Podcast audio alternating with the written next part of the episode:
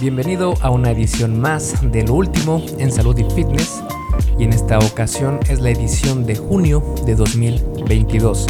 Y como probablemente sepas, la eh, categoría de lo último en salud y fitness es esta sección del podcast o es un tipo de episodio especial del podcast donde trato de compartirte los últimos estudios de las últimas semanas o meses que me han parecido más interesantes para estar un poco más actualizados en estos temas de salud y fitness que en realidad van cambiando bastante conforme va avanzando la ciencia y los descubrimientos más nuevos sobre estos temas tan importantes.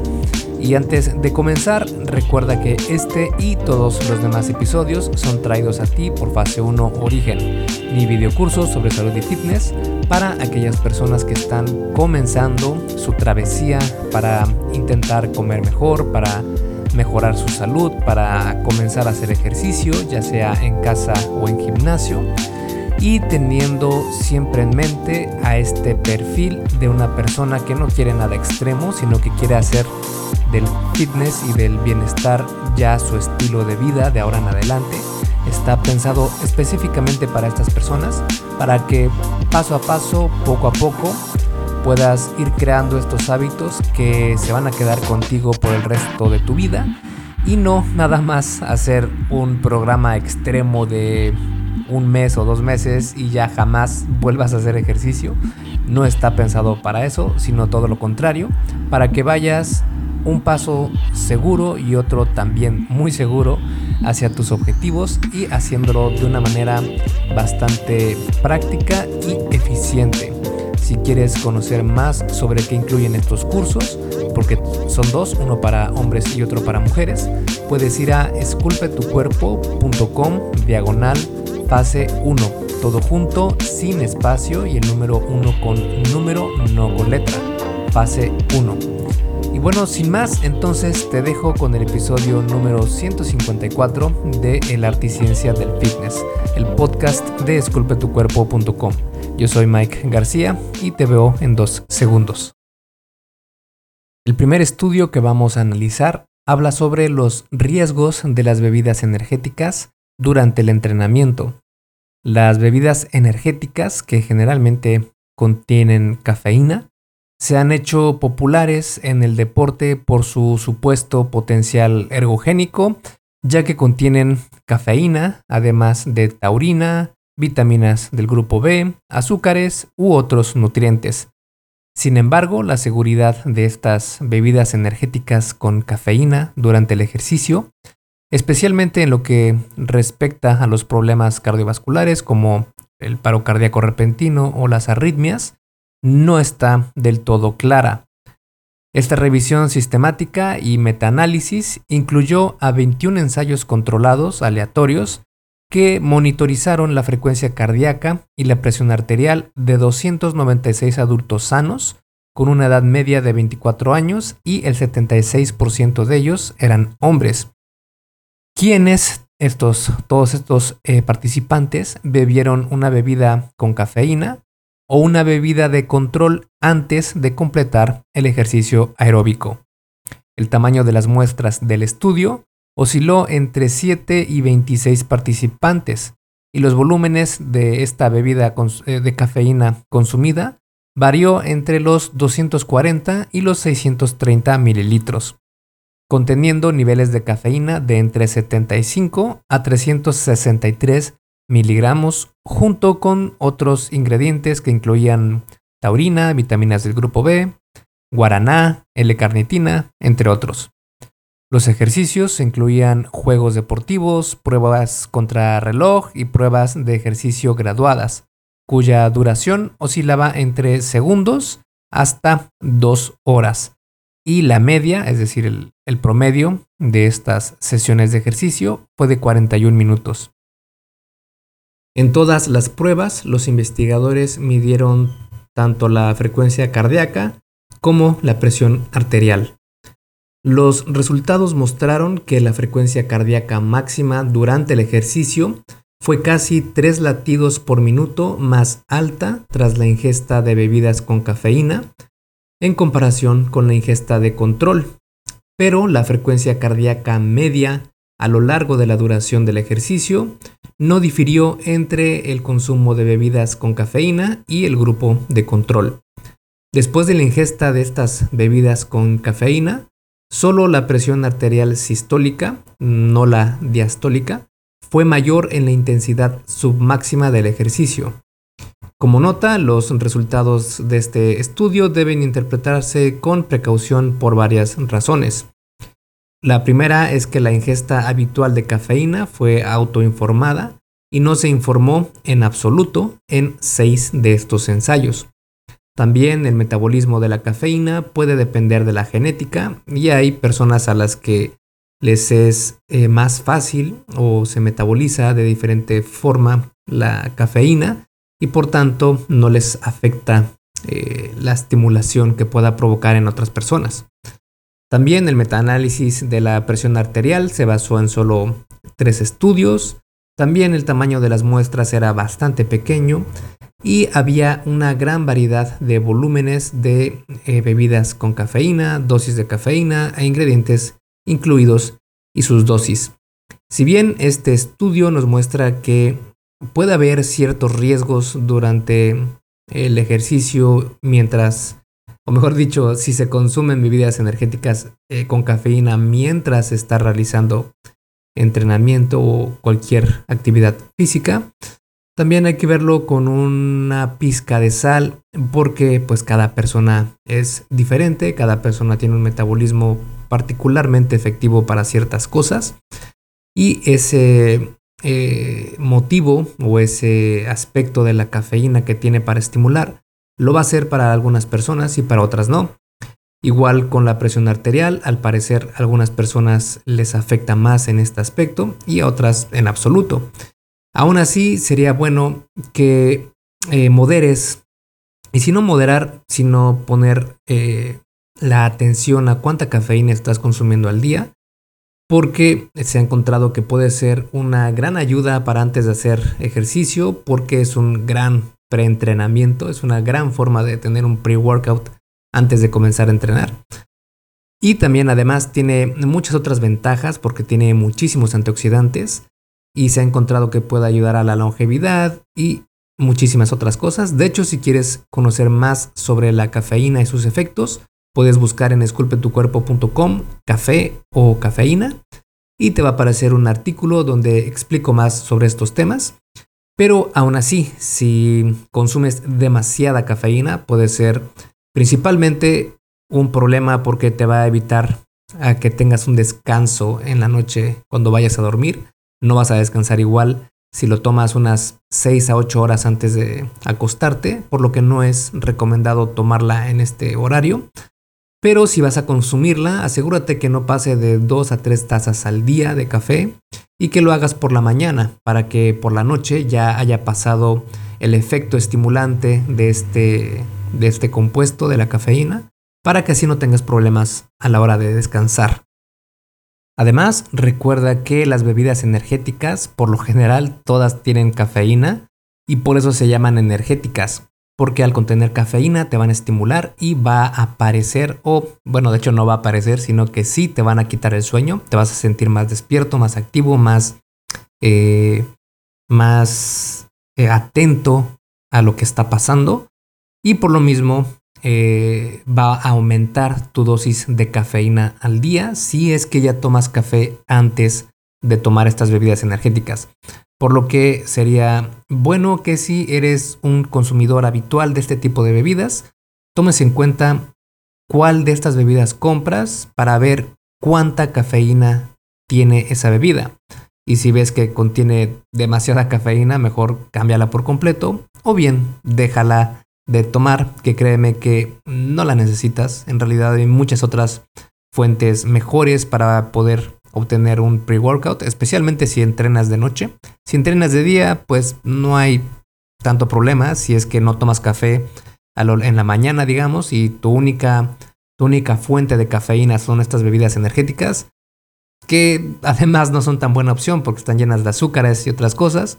Pero bueno, si no tienes otra fuente de cafeína, pues puede ser una opción siempre y cuando lo hagas con moderación. El siguiente estudio habla sobre ver imágenes de modelos atractivas en redes sociales y cómo puede afectar esto a la percepción femenina de su propio cuerpo. Hasta hace pocos años el, ideal de la delgadez, que era casi una delgadez extrema, y después fue modificándose a una delgadez de vientre plano y cintura pequeña, pero tal vez no tan tan delgada, ha predominado en los medios de comunicación occidentales como ideal cultural de belleza femenina.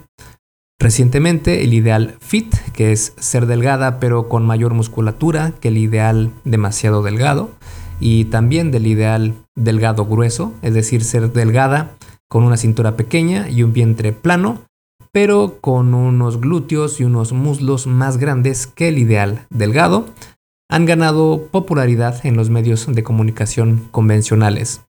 La exposición a los medios de comunicación del ideal de delgadez y del ideal de forma se asocia a un empeoramiento de la imagen corporal entre las mujeres jóvenes, especialmente las que tienen tendencias perfeccionistas. ¿Podrían las imágenes de delgadez y de eh, ideal delgado grueso ser también perjudiciales para la imagen corporal de las mujeres? Para eso, este estudio examinó el impacto de la comparación social forzada con las imágenes de delgadez ideal, de eh, fit ideal y de ideal delgado grueso en la imagen corporal de las mujeres en relación con una condición de control y si el perfeccionamiento de la apariencia física moderaba estos resultados. Los autores recopilaron datos de 402 mujeres jóvenes, estudiantes de psicología entre 18 a 25 años, que vieron 13 imágenes de Instagram, las participantes fueron asignadas al azar a tres condiciones experimentales y a una condición de control.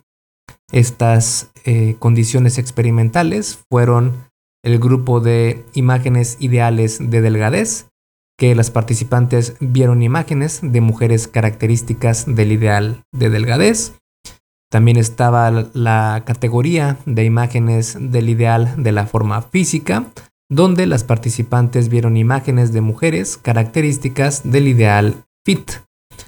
También la categoría de imágenes del ideal de delgadez y grosor, donde las participantes vieron imágenes de mujeres características del ideal de delgadez y grosor. Y el grupo de control o las imágenes de control, donde las participantes vieron imágenes de decoración y mobiliario del hogar. Las imágenes de las influencers eh, fitness procedían de cuentas públicas de Instagram de mujeres jóvenes que tenían menos de 60 mil seguidores, de modo que las modelos eran probablemente desconocidas para las participantes. Los me gusta y los comentarios no eran visibles para los participantes. Las imágenes de decoración del hogar y de muebles se eligieron porque no estaban relacionadas con el cuerpo y porque eran imágenes que las mujeres jóvenes también veían con frecuencia en Instagram. Después de ver las imágenes, los participantes o las participantes que vieron las imágenes de cuerpo ideal, que eran las tres condiciones experimentales, completaron una tarea de comparación corporal en la que se les pedía que compararan las partes de su propio cuerpo con las de las modelos influencers y que indicaran si su cara y su aspecto físico general eran más, menos o igual de atractivos que los de la modelo. Todos los participantes, los de las condiciones experimentales y las de control, completaron las evaluaciones de imagen corporal y perfeccionismo de la apariencia física. Los autores evaluaron los siguientes resultados. El primero fue el estado de comparación de la apariencia, es decir, cuánto pensaba eh, cada participante en su apariencia al ver las imágenes y esto se hizo a través de la escala de comparación de la apariencia del estado. Otra cosa a evaluar fue el estado de insatisfacción corporal, donde se utilizaron evaluaciones de la apariencia y el atractivo del propio cuerpo en ese momento en, relación con cómo se sienten habitualmente, y esto fue mediante la escala de estado de la imagen corporal. Y también analizaron el estado de insatisfacción con el peso y la apariencia, que es básicamente cómo se siente uno en el momento con respecto a su peso y apariencia, y esto fue mediante escalas analógicas visuales. Los autores también evaluaron el perfeccionismo de la apariencia física, es decir, el, grado de preocupación por la imperfección y la esperanza de perfección, mediante la escala de perfeccionamiento de la apariencia física, para determinar si moderaba, de alguna manera, el efecto de cada condición sobre las puntuaciones de la imagen corporal. Los resultados mostraron que, en general, después de que las participantes vieran las imágenes, las condiciones de idealización del cuerpo provocaron más insatisfacción con el peso y la apariencia y menos satisfacción corporal que la condición de control. Cuando las condiciones de ideal corporal se compararon entre sí, la condición de ideal delgado grueso se asoció con más insatisfacción con el peso y la apariencia y menos satisfacción corporal que con la condición de ideal delgado.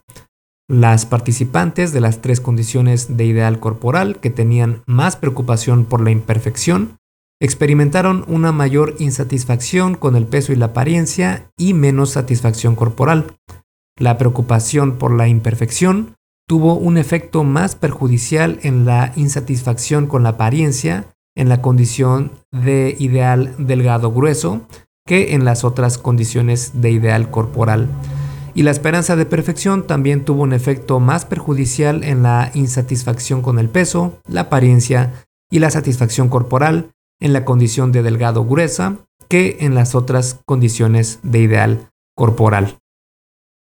Esta investigación nos muestra claramente cómo muchas veces el simple hecho de estar influenciados por lo que vemos en redes sociales puede tener un impacto, ya sea positivo o negativo, en nuestra percepción de, las cosas e incluso de nuestro propio cuerpo. Si bien mm, pienso que no está bien compararse con modelos influencers fitness en Instagram, porque vamos a salir perdiendo, hay una gran brecha entre estos físicos que podemos ver en internet y en las redes sociales. Créeme que hay una gran, gran brecha de lo que estas personas muestran y lo que se puede alcanzar naturalmente con la genética promedio de la mayoría de la población. Es bastante difícil lograr esos niveles siendo una persona que no se dedica a eso, es decir, que tiene una vida aparte del gimnasio y que no utiliza otras, eh, vamos a decir, potenciadores del físico como son eh, las drogas anabólicas, vamos a decirlo simple y llano, que son los esteroides. Y si no, también eh, existe el factor de la genética, que esto también es muy, muy determinante en cómo te vas a ver y cuál es tu potencial para verte de una manera u otra. Y esto podría pensarse que es algo negativo, pero en realidad todo depende del cristal con el que se vean las cosas. Y sí, tal vez si te comparas con estos personajes, puede ser que tu autopercepción del físico, es decir, que la forma en la que ves tu propio cuerpo, ya no sea la misma, sino que sientas que eres no tan atractiva o tan atractivo como la persona que estás viendo en Instagram. Pero eso no tiene que ser algo negativo en sí, sino que también puedes tomarlo como una motivación, como decir, que tienes todavía un trayecto que tienes que caminar, todavía tienes objetivos que cumplir. Y siempre que uno tiene metas, siempre que uno tiene objetivos, es una razón más por la cual levantarte de la cama para conseguir esos objetivos, para seguir intentando hacer ejercicio eh, lo mejor que puedas, seguir siendo constante, seguir comiendo bien. Y también quiero que te des cuenta que aquí estás teniendo como objetivos o como inspiración y como comparación a algo saludable, porque estás comparando tu físico con una persona que tal vez lleva 10 años entrenando, comiendo bien y por eso se ve así. Y está perfectamente bien que quieras hacer eso también tú y que quieras verte así. Eh, algo negativo sería que vieras a alguien que está en drogas o alguien que está en condición eh, de alcoholismo, no sé, algo muy negativo para él y que tú quieras eh, emularlo. Eso sí sería negativo. Pero en estas cuestiones del ejercicio, de la nutrición y de vivir saludable, pienso yo que es una buena forma de mantenerte motivado, a pesar de que sí, tal vez tu imagen corporal salga un poco afectada, pero de nuevo todo depende del cristal con el que veas las cosas. Y también hay que tener eh, expectativas en cuanto a saber diferenciar a la persona que estás viendo detrás de esa pantalla de Instagram que sabes que lleva años entrenando, que lleva una nutrición adecuada, que eh, tiene una genética privilegiada y que además buscó el ángulo perfecto en la iluminación perfecta y que además editó la imagen para que se vea de la manera que ella quería verse, quitó las imperfecciones que no quería que vieras y un gran etcétera que llegaron a producir esa imagen final con la que tú te estás comparando en tu día a día, cuando no tienes tal vez la misma, el mismo historial de esta persona. Pero eso no quiere decir que no puedas llegar a verte cercano a lo que podrías ver de esa persona.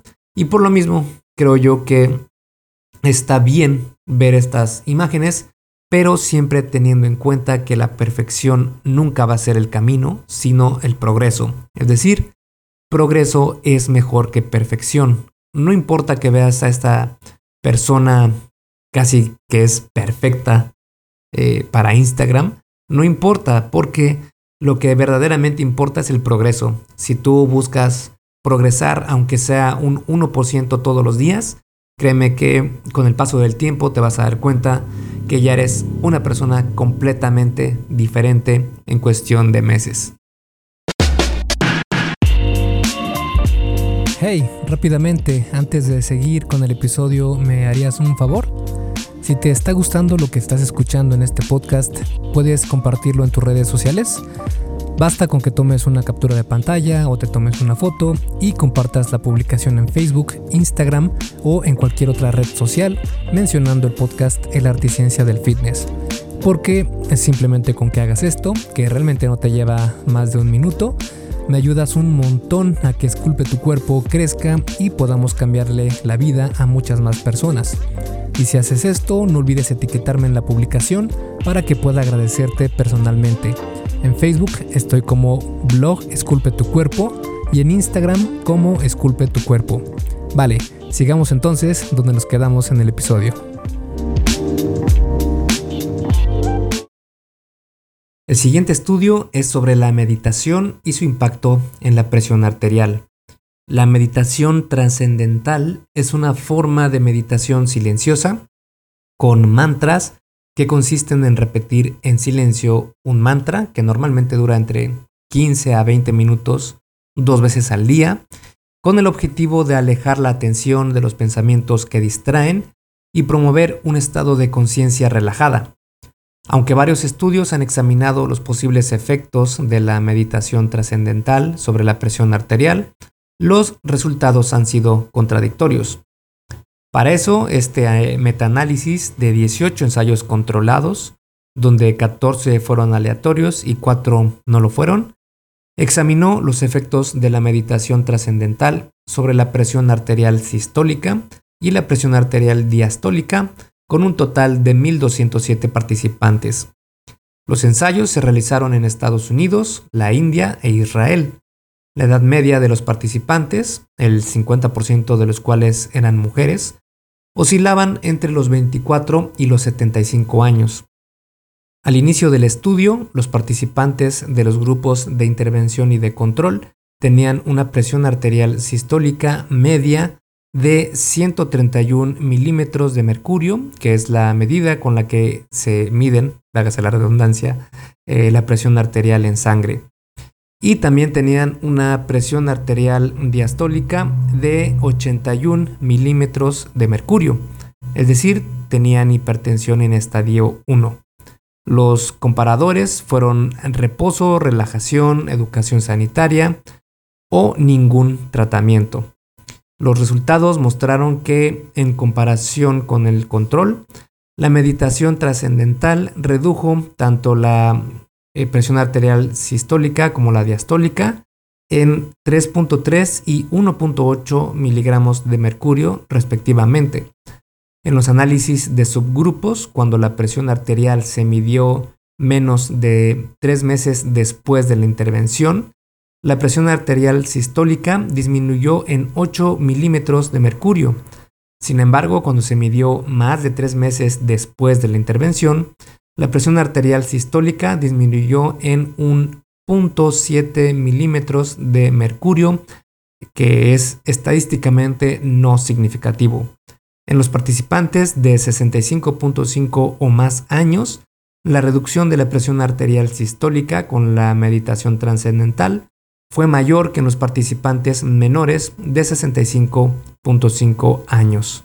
Esta investigación nos muestra una vez más los beneficios que trae la meditación no solo en la salud mental, sino que puede ayudarte también en ciertos eh, parámetros de la salud en general, porque al disminuir el estrés y al tener esta relajación y break, es decir, una pausa de lo que está pasando en tu vida, es sumamente saludable porque recuerda que tu organismo es un ser que no solo se compone de una cosa en específico, sino que todo funciona prácticamente en unísono y cuando se afecta a algo, afecta a todo lo demás.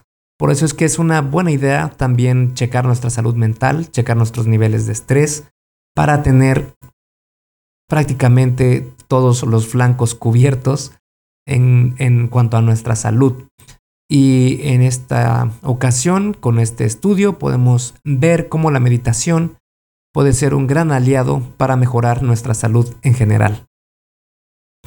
El siguiente estudio es sobre el alcohol y la longevidad. Aunque los efectos nocivos del consumo excesivo de alcohol no son bien conocidos, la investigación epidemiológica ha encontrado un efecto protector de los niveles bajos de ingesta de alcohol en la mortalidad. Sin embargo, los resultados de algunos de estos estudios han sido cuestionados debido a las limitaciones metodológicas. Además, un metaanálisis reciente encontró que incluso pequeñas cantidades de ingesta de alcohol están asociadas con un mayor riesgo de cáncer y otras enfermedades. Este estudio de cohorte prospectivo de 2.4 años de duración con 2.081 adultos mayores de entre 67 y 75 años de edad de España investigó si el consumo de alcohol a lo largo de la vida está asociado a un envejecimiento poco saludable. Para evaluarlo, los investigadores calcularon una puntuación de fragilidad que consistía en la salud mental, la vitalidad autodeclarada, las morbilidades, también aquí incluían la incidencia de enfermedades, y las deficiencias funcionales, físicas y cognitivas, frente a la frecuencia de consumo de alcohol a lo largo de la vida, ya sea una frecuencia baja, media o alta. Los investigadores controlaron posibles factores de confusión como el sexo, la edad, la educación, el consumo de tabaco, la ingesta de calorías y también la actividad física. En general, los resultados mostraron que el consumo de alcohol se asoció con un envejecimiento menos saludable, especialmente en las áreas de morbilidad y deterioro funcional. Sin embargo, esta asociación solo era evidente en los participantes con una frecuencia moderada o alta de consumo de alcohol, no en los participantes que bebían ocasionalmente. Curiosamente, las asociaciones se reforzaron tras ajustar los factores de confusión. Como nota, estos resultados tienen dos importantes implicaciones prácticas. En primer lugar, en contra de la creencia común, los resultados sugieren que los adultos mayores pueden no obtener ningún beneficio para la salud por un bajo consumo de alcohol. En segundo lugar, en el caso de los grandes bebedores de alcohol, los resultados sugieren que reducir la ingesta de alcohol en tan solo 10 gramos al día, a lo largo de toda la vida, podría retrasar el envejecimiento no saludable en seis meses. Sin embargo, estos resultados se basan en un seguimiento de 2.4 años y deben ser confirmados por estudios de cohorte más largos. Y el último estudio que vamos a analizar en este episodio habla sobre la relación de la vitamina D con la COVID-19. Las pruebas sugieren que la deficiencia de vitamina D aumenta el riesgo de desarrollar COVID-19 grave, que los pacientes con COVID-19 tienen una cantidad de vitamina D en suero más baja que los que no tienen COVID-19 y que la administración de suplementos de vitamina D puede reducir el riesgo de ingreso a la eh, sección de cuidados intensivos del hospital y también la necesidad de ventilación mecánica entre los pacientes con COVID-19. Sin embargo, dada la aparición de nuevas variantes y el reciente aumento de casos, esta revisión general, que es una revisión de revisiones, evaluó los datos actuales sobre la suplementación con vitamina D en los ingresos de cuidados intensivos, la necesidad de ventilación y la mortalidad en los pacientes con COVID-19 hospitalizados.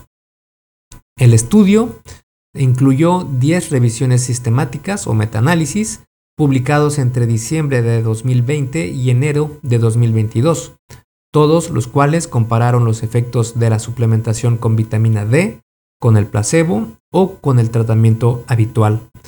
El número de estudios primarios incluidos en las revisiones sistemáticas varió de 3 a 13 y tenían una variedad de diseño de estudio, incluyendo ensayos controlados aleatorios y observacionales. La mayoría de los estudios incluidos utilizaron suplementos de vitamina D en forma oral con una amplia gama de dosis. Los resultados mostraron que tras los análisis los autores informaron de los siguientes hallazgos. En cuanto a mortalidad, un análisis cuantitativo de siete revisiones sistemáticas encontró que los pacientes que recibían suplementos de vitamina D tenían un 52% menor probabilidad de mortalidad que los que no recibían vitamina D. De las tres revisiones no incluidas en el análisis cuantitativo, uno informó que no había pruebas sólidas para evaluar la asociación entre los suplementos de vitamina D y la morbilidad o la mortalidad. Uno informó de que los suplementos de vitamina D se asociaban a una reducción de la mortalidad y la otra revisión sistemática no evaluó la mortalidad. En cuanto al ingreso a la eh, sección de cuidados intensivos, un análisis cuantitativo de siete revisiones sistemáticas encontró que la suplementación con vitamina D se asoció con una menor probabilidad de cuidados intensivos en un 65%. Las tres revisiones no incluidas en el análisis cuantitativo no parecían evaluar el riesgo en la sección de eh, cuidados intensivos. Y en cuanto a la ventilación, un análisis cuantitativo de tres estudios encontró que la suplementación con vitamina D se asoció con una menor probabilidad de requerir apoyo ventilatorio en un 46%. Los otros siete estudios no parecían evaluar la ventilación como resultado. Este es un estudio más de los tantos que existen sobre la vitamina D y su impacto benéfico en nuestro organismo, especialmente en la etapa de la humanidad que vivimos, donde casi no salimos a la calle, casi no nos pega el sol, sino que siempre estamos en cubículos, siempre estamos en casa, utilizamos muchísimo bloqueador solar eh, y esto puede no ser lo más saludable. Obviamente tampoco el extremo contrario para nada es saludable, es decir, quemarse de sol y salir todos los días sin protección por horas va a ser saludable, claro que no, de hecho es bastante problemático porque podría causar problemas de cáncer de piel, melanoma, etc. Pero el hecho de que recibas sol diario es una gran opción para poder tener niveles de vitamina D adecuados y si no puedes hacerlo, al menos intenta suplementar con vitamina D, que como muchos estudios muestran, tiene un sinfín de beneficios para ti. Y como se vio en esta investigación, en este análisis, puede también ser un factor decisivo para saber si te va a dar COVID grave o si tienes más peligro de salir eh, pues bastante afectado por esta enfermedad de la COVID-19 que tanto ha afectado en esta pandemia. Y eso fue todo en esta edición de lo último en salud y fitness. Espero que te haya parecido interesante y te haya ayudado un poco a aclarar algunas dudas y mejorar tu salud. Y nos vemos la próxima semana con un nuevo episodio del podcast. Esculpe tu vida, comienza con tu cuerpo. Y hasta aquí el episodio del podcast de hoy. ¿Te gustó? Si es así, déjame una calificación y tu opinión en Apple Podcast o en la plataforma que me escuches. Es muy sencillo y no te lleva mucho tiempo. Con esto me ayudas a que el podcast suba en el posicionamiento y así podamos llegar a más personas. Si tienes alguna duda o sugerencia, puedes mandarme un email a contacto. Veo absolutamente todo lo que me llega al mail y respondo personalmente a todos. Puedo tardarme un poco por la cantidad de mensajes que recibo al día, pero ten por seguro que sí te responderé. Gracias por escuchar el podcast de la Articiencia del Fitness y espero haberte ayudado a aclarar algunas de tus dudas. Y antes de irnos, si te gustó el episodio, entonces probablemente también te guste el curso por email que tengo donde aprenderás durante 7 días sobre fitness basado en ciencia. Puedes suscribirte totalmente gratis en esculpetucuerpo.com diagonal curso gratis. Todo junto y sin espacio. Curso gratis. Me despido y nos vemos en el siguiente podcast.